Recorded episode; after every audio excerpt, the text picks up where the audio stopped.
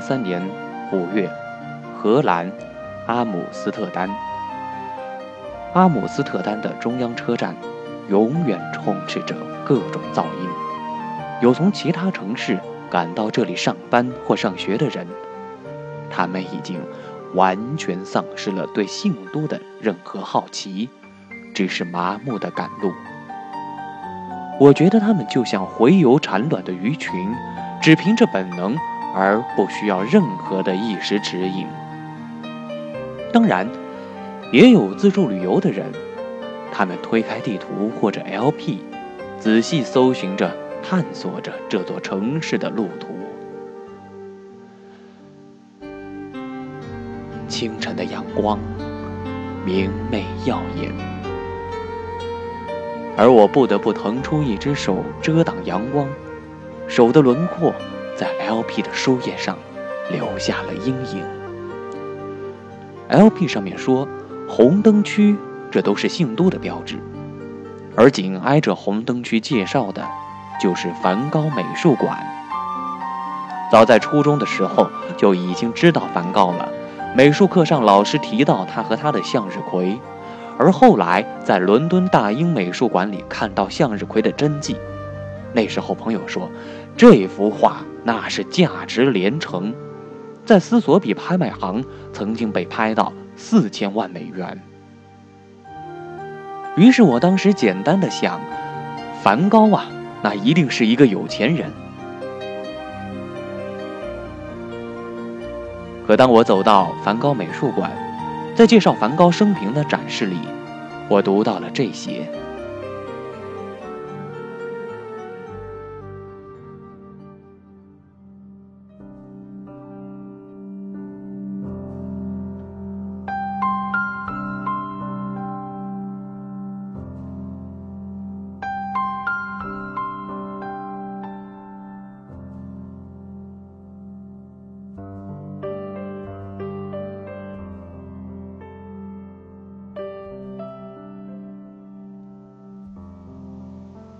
梵高，一八五三年出生于荷兰。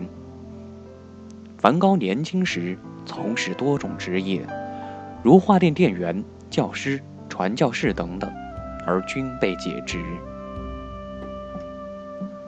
梵高在生命中的最后十年开始美术创作，大部分作品都完成于最后的五年。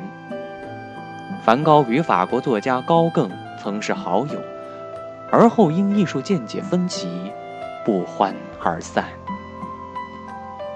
梵高曾用剃须刀割下自己的一只耳朵，送给一个妓女。梵高生前只卖出过一幅油画，而且还是他弟弟买的。梵高在麦田中开枪自杀，死时年仅三十七岁。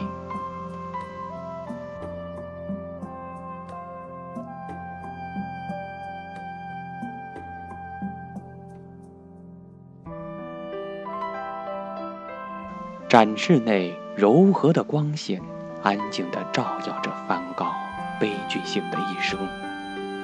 先前对梵高是个有钱人的推断，被彻底的推翻了。他竟然穷困潦倒，而且似乎有轻微的精神病。那到底是什么原因让梵高在死后成为了大师？我在展示间穿行。这简直就是一次畅快的旅游体验。我看到了鸢尾花、橄榄树、向日葵、葡萄园、老磨坊、麦田、星空。我看到大块大块的色彩，自由的涂抹，辉煌的、未经调和的色彩，没有人相信。这是一个悲伤的人在创作。画画时的梵高，应该是快乐的。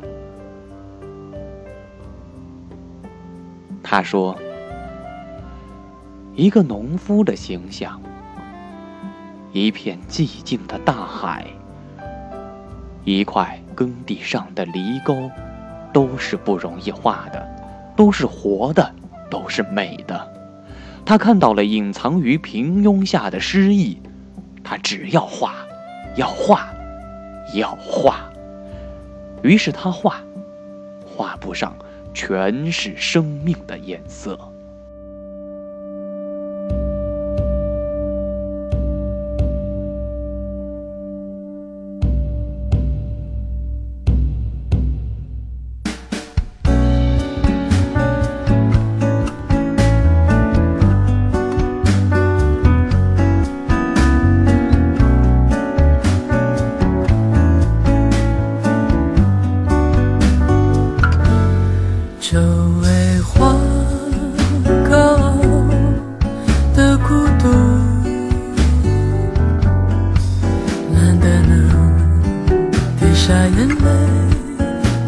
天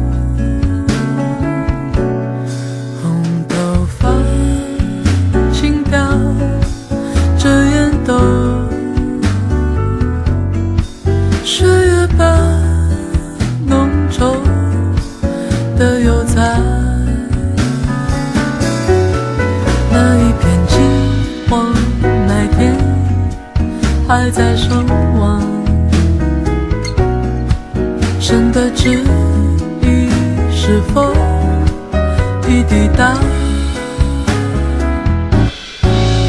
就在梵高的星空下，岁月流转，每一颗星辰都有。梵高从未接受过正规的美术训练，他也得益于此。就像中文系无法培养出伟大的作家，而艺术家的营养来源只能凭借对生命的深刻体验。他的画风漠视正统、常识或者规范，他只是在乎自由意志的表达，表达对世界、对生命的看法。他认为夜空比白天明亮。他认为红色与绿色的冲突可以表现可怕的激情，然后在画布上把这些想法呈现，仅此而已。我甚至以为梵高成为画家，那纯属偶然，只是某年某月的某一天，他碰巧拿出画笔，如是而已。那一片金黄麦田还在守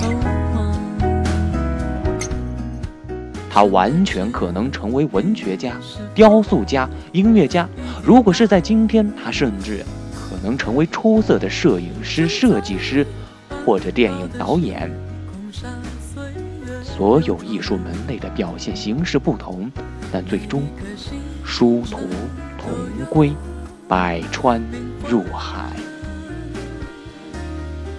对生命的透彻感知，让他得以自在游也。有个人让他守在永恒的怀抱。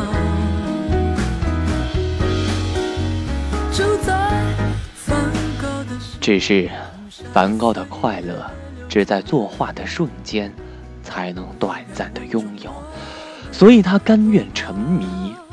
物我两忘，而一旦回到生之现实，一事无成的他，又会被嘲笑、被歧视、被排挤，生命充满了矛盾与绝望。只有两种方式可以彻底摆脱：疯狂或者死亡。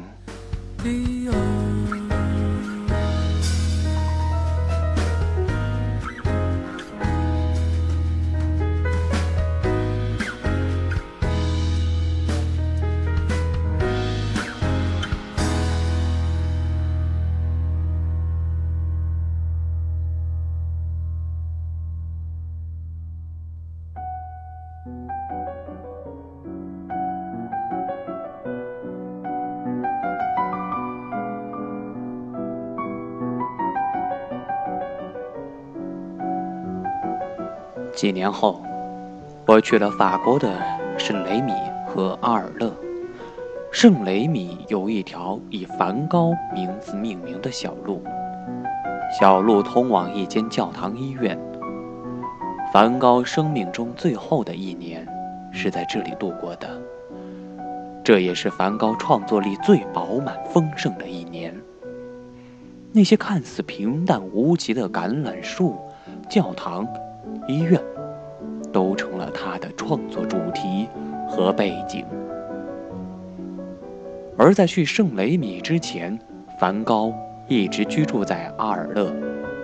现在的阿尔勒，许多地方。都留下了梵高的足迹和色彩，比如那间黄色咖啡馆，现在已经改名为梵高咖啡馆了。正是在这里，涂抹下星夜。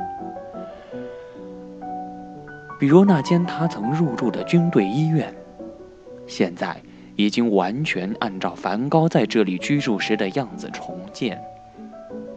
还有那一座座他作画时眺望风景的石桥，还依稀可辨他绘画时的前景和远景。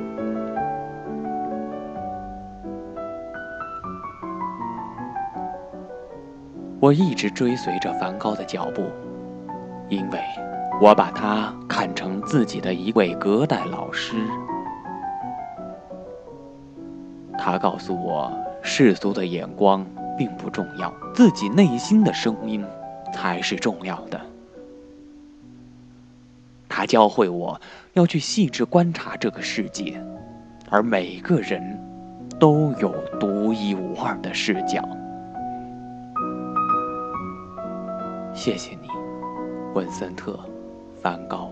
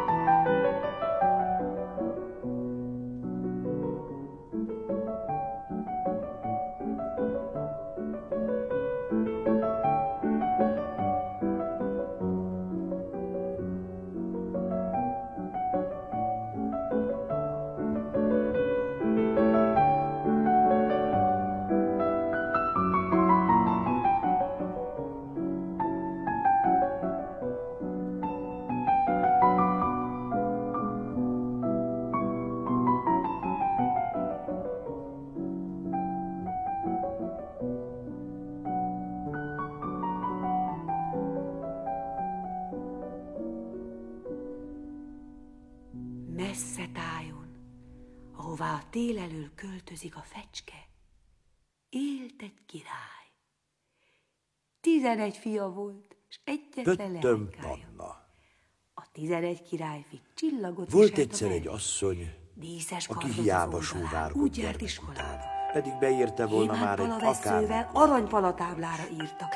Szépen Végül elment egy öreg javasasszonyhoz, és azt mondta neki... Meglátszott rajtuk, Igazi király. Nem bánom, csak akkor is. Kicsi huguk meg naphosszat tükörüveg zsámolja.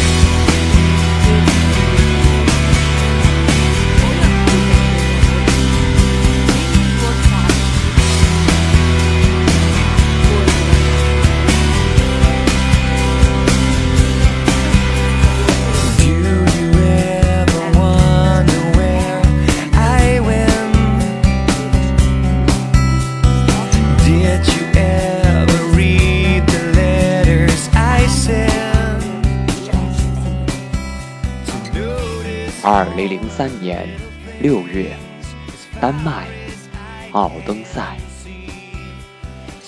世界从不同的角度望去，会有远近高低的不同。而在他的眼中，世界的主角是为爱牺牲的人鱼公主，是不穿衣服到处溜达的国王，是圣诞夜晚划亮火柴，等待奇迹发生的小女孩。因为没有赶上从哥本哈根开往德国汉堡的直达快车。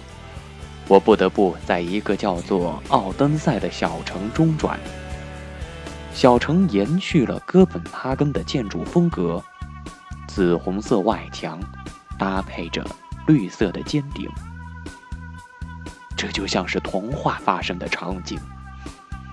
而教堂是老城里最高的建筑，街道干净而宽敞。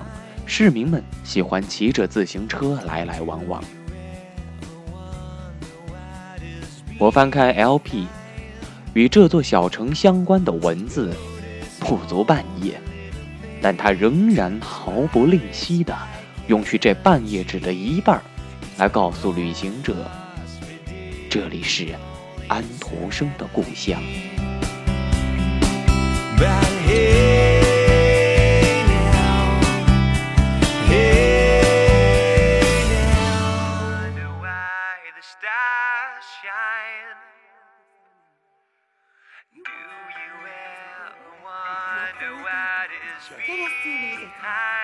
egyenesen az asztalra tottyant, hogy bátyái ragyogó szemét látja. Attól fogva valahányszor végig simították arcát a napsor. Az új csomagjaikra gondol. Micsoda öröm lesz! A Micsoda végigfutott a ház előtt viruló rózsasövényen, és odasúgta a virágoknak. Ti vagytok a legszebbek az egész világon.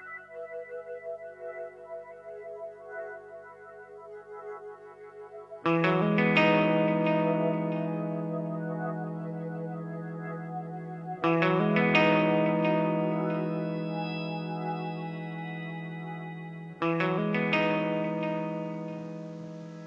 安徒生出生在一个并不富裕的鞋匠家庭。由于小城闭塞，安徒生的童年就在鬼神传奇的故事中度过。这些故事可能会让普通人变得愚昧，而对于安徒生来说，这正是栽培想象力的富饶土地。安徒生的才华。很快得到了戏剧评论家的欣赏。虽然他写的剧本韵律不齐，甚至还有语法的错误，但闪现其中的情感冲突，却让评论家们一致认为这会成为戏剧界的新曙光。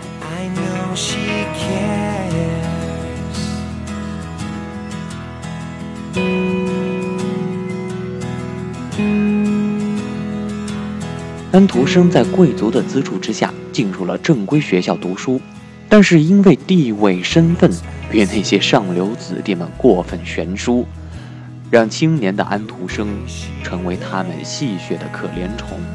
不过这却刺激了他的创作激情，他的诗作率先在国家级刊物上发表了，他写的游记被出版社多次印刷，而他的剧本也终于在。国家剧院首演，观众如潮的掌声告诉安徒生，他已经获得成功。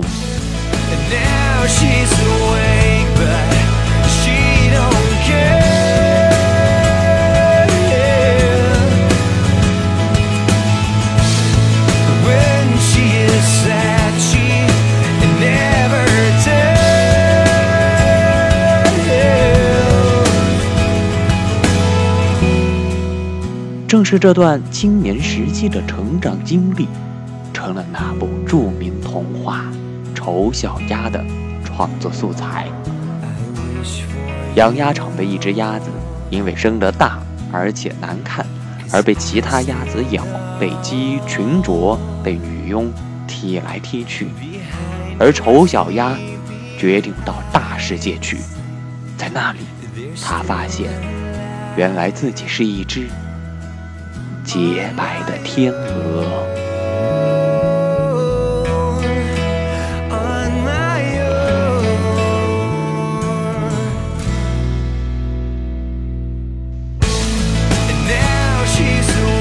至今对丑小鸭中的一句话感触很深，只要你曾经在天鹅蛋里面待过，那就算生在养鸭场也没有关系。